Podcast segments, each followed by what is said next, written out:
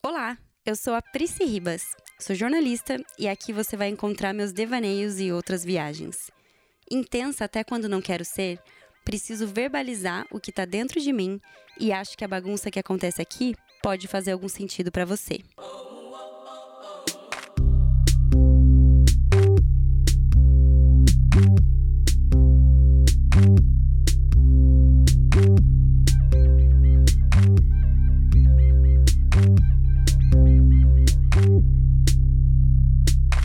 Desde 2014, a Forbes destaca brasileiros empreendedores e criadores abaixo dos 30 anos que revolucionam os negócios e transformam o mundo.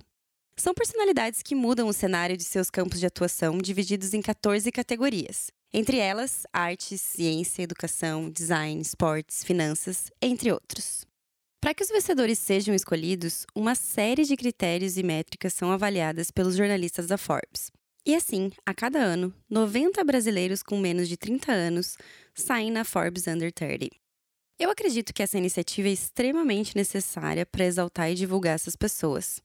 Eu assisti alguns vídeos de alguns Forbes Under 30 e eles falaram o quanto os projetos deles alavancaram ainda mais depois de serem reconhecidos dessa maneira. Não só para as pessoas que são divulgadas, eu acredito que isso seja um incentivo também para que os jovens se autodesafiem e tenham grandes ambições. Bom, eu tenho 33 anos e eu já comecei meus grandes projetos de vida umas três vezes. Não deu tempo de ser Forbes Under 30. E isso me fez refletir como a sociedade ainda, de um modo geral, valoriza que o sucesso seja alcançado cada vez mais cedo. Gente, de novo, eu não tô querendo dizer que isso é negativo, tá? Inclusive queria. Mas colocar um número super limitado de pessoas num outro nível e definir que elas têm que atingir isso até um certo ponto da vida faz com que a gente inevitavelmente se compare a eles. Bate um desespero, dá aquela sensação de que é tarde demais. Algumas pessoas, como a Nath Finanças ou a Jujut, conquistaram isso antes dos 30 anos. E só para a gente se sentir ainda mais sem solução, outras, como a Greta, alcançou isso antes dos 20.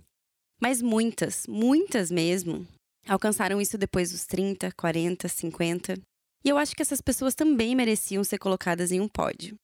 A verdade é que as chances de chegar no famigerado sucesso são muito maiores quando você tem mais maturidade. Chegar lá, onde quer que lá seja, exige responsabilidade e consciência de tomada de decisões. A última coisa que eu queria até meus 30 anos era tomar decisões. O clichê cada escolha é uma renúncia é duro e verdadeiro para todas as situações da vida. E quem não sabe para o que dizer sim e o que dizer não, não sabe onde quer chegar. Há uns dois anos, eu estava super desanimada com os rumos que a minha vida estava tomando. Me sentindo meio sem perspectivas, meio que como se meu tempo estivesse passando e eu estivesse perdendo o timing de fazer as coisas acontecerem. A maior parte das minhas experiências de trabalho nos últimos anos foi cercada por pessoas muito mais novas que eu, e isso fazia com que eu me sentisse mal, porque eu, muito mais velha que eles, estava ali exercendo a mesma função e ganhando a mesma coisa.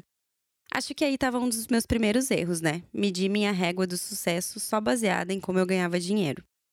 Até que numa conversa com meu pai, eu fui inundada por um discurso de realidade.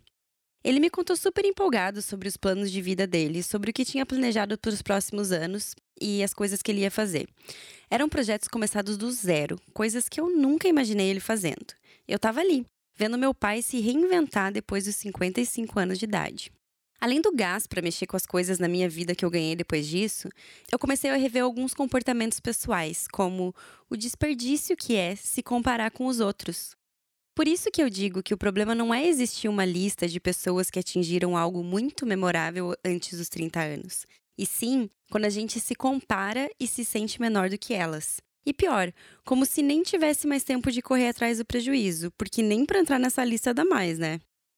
O jornalista Jonathan Rauch, em seu livro A Curva da Felicidade, fala sobre uma pesquisa, que leva o mesmo nome do livro, em que compara a felicidade com uma letra U. Ele diz que a vida começa e termina com felicidade, e no meio disso, a satisfação com a própria vida cai significativamente. Então seria como se as pessoas, de um modo geral, fossem muito felizes até mais ou menos seus 30 anos, e aí depois disso elas passam por cerca de três décadas se sentindo insatisfeitas. Na correria da vida adulta, sendo tomadas por trabalho, fazeres, no fim das contas elas nem sabem explicar o porquê não se sentem realizadas. e aí reencontram o pico da felicidade por volta dos 60 anos de vida de novo. Isso me faz pensar o quanto a gente perde tempo achando que o tempo já passou, quando no fundo a gente não tem nem ideia do que ainda está por vir. Eu acredito que a sociedade precisa aprender melhor sobre envelhecer e, principalmente, perder o medo de envelhecer. Perder o medo no sentido de se libertar dessa ideia que existe uma certa faixa etária para realizar algumas coisas e se livrar de uma vez por todas da frase: eu não tenho mais idade para isso. Só mais uma coisinha que eu quero ressaltar do livro é que quando ele fala que os melhores anos da nossa vida não ficaram para trás e nossa trajetória não está em queda livre. Se a gente ainda não se sente realizado, não significa que isso não vai acontecer ou que não dá mais tempo para isso acontecer. E aí entra o que eu falei agora há pouco, de que quando a gente sabe para o que dizer sim e o que renunciar, significa que a gente sabe o que a gente quer. E se a gente sabe o que a gente quer, a gente sabe onde a gente vai chegar. O livro cita que estudos nos Estados Unidos mostram que pessoas entre os 55 e 65 anos são mais propensas a abrir empresas do que aquelas entre os 20 e 34. Tá, eu não quero esperar até os 55 anos para realizar meus sonhos. Mas saber disso, eu, rainha da comparação, me faz pensar. Até que não tá tão tarde assim para fazer a vida acontecer, não é mesmo? Então, bora parar de se comparar com as coisas que a gente não fez e de medir a nossa régua pela realização alheia. O coleguinha tem o caminho dele para trilhar e a gente tem o nosso, que pode não ter começado no mesmo tempo que o dele, mas sempre, sempre mesmo é tempo para realizar as coisas que a gente quer alcançar. Eu quero terminar o episódio de hoje com algumas pessoas incríveis que realizaram grandes coisas depois dos 30 anos. A Oprah, por exemplo, teve o seu primeiro programa aos 32 anos de idade. A Viola Davis conseguiu seu primeiro grande papel aos 43 anos de idade. Tem brasileira na lista também. Uma mulher chamada Heloísa Helena de Assis, a Zica, cofundadora e sócia da Rede Beleza Natural, uma das maiores empresas do ramo de beleza e bem-estar. E ela foi fundada quando a Zica tinha cerca de 33 anos de idade. Ela é uma das 10 mulheres mais influentes do Brasil, segundo adivinha quem? A Forbes. Tem a Ana Maria Braga, que estreou seu primeiro programa aos 42 anos, e a Luísa, do Magazine Luiza, que assumiu a empresa aos 40 anos de idade. E quanto a mim, eu posso até ter perdido o timing para ser under 30, mas a Forbes tem seu lado virginiano que gosta de criar listas para tudo. Quem sabe um dia eu entro em alguma. Por enquanto, tô focada em terminar minhas próprias listas. Obrigada por ter me ouvido até aqui. Se você gostou desse episódio, compartilhe com seus amigos, segue o arroba Intensidade Crônica no Instagram e segue aqui também para receber as atualizações dos episódios novos. Um beijo e até a próxima!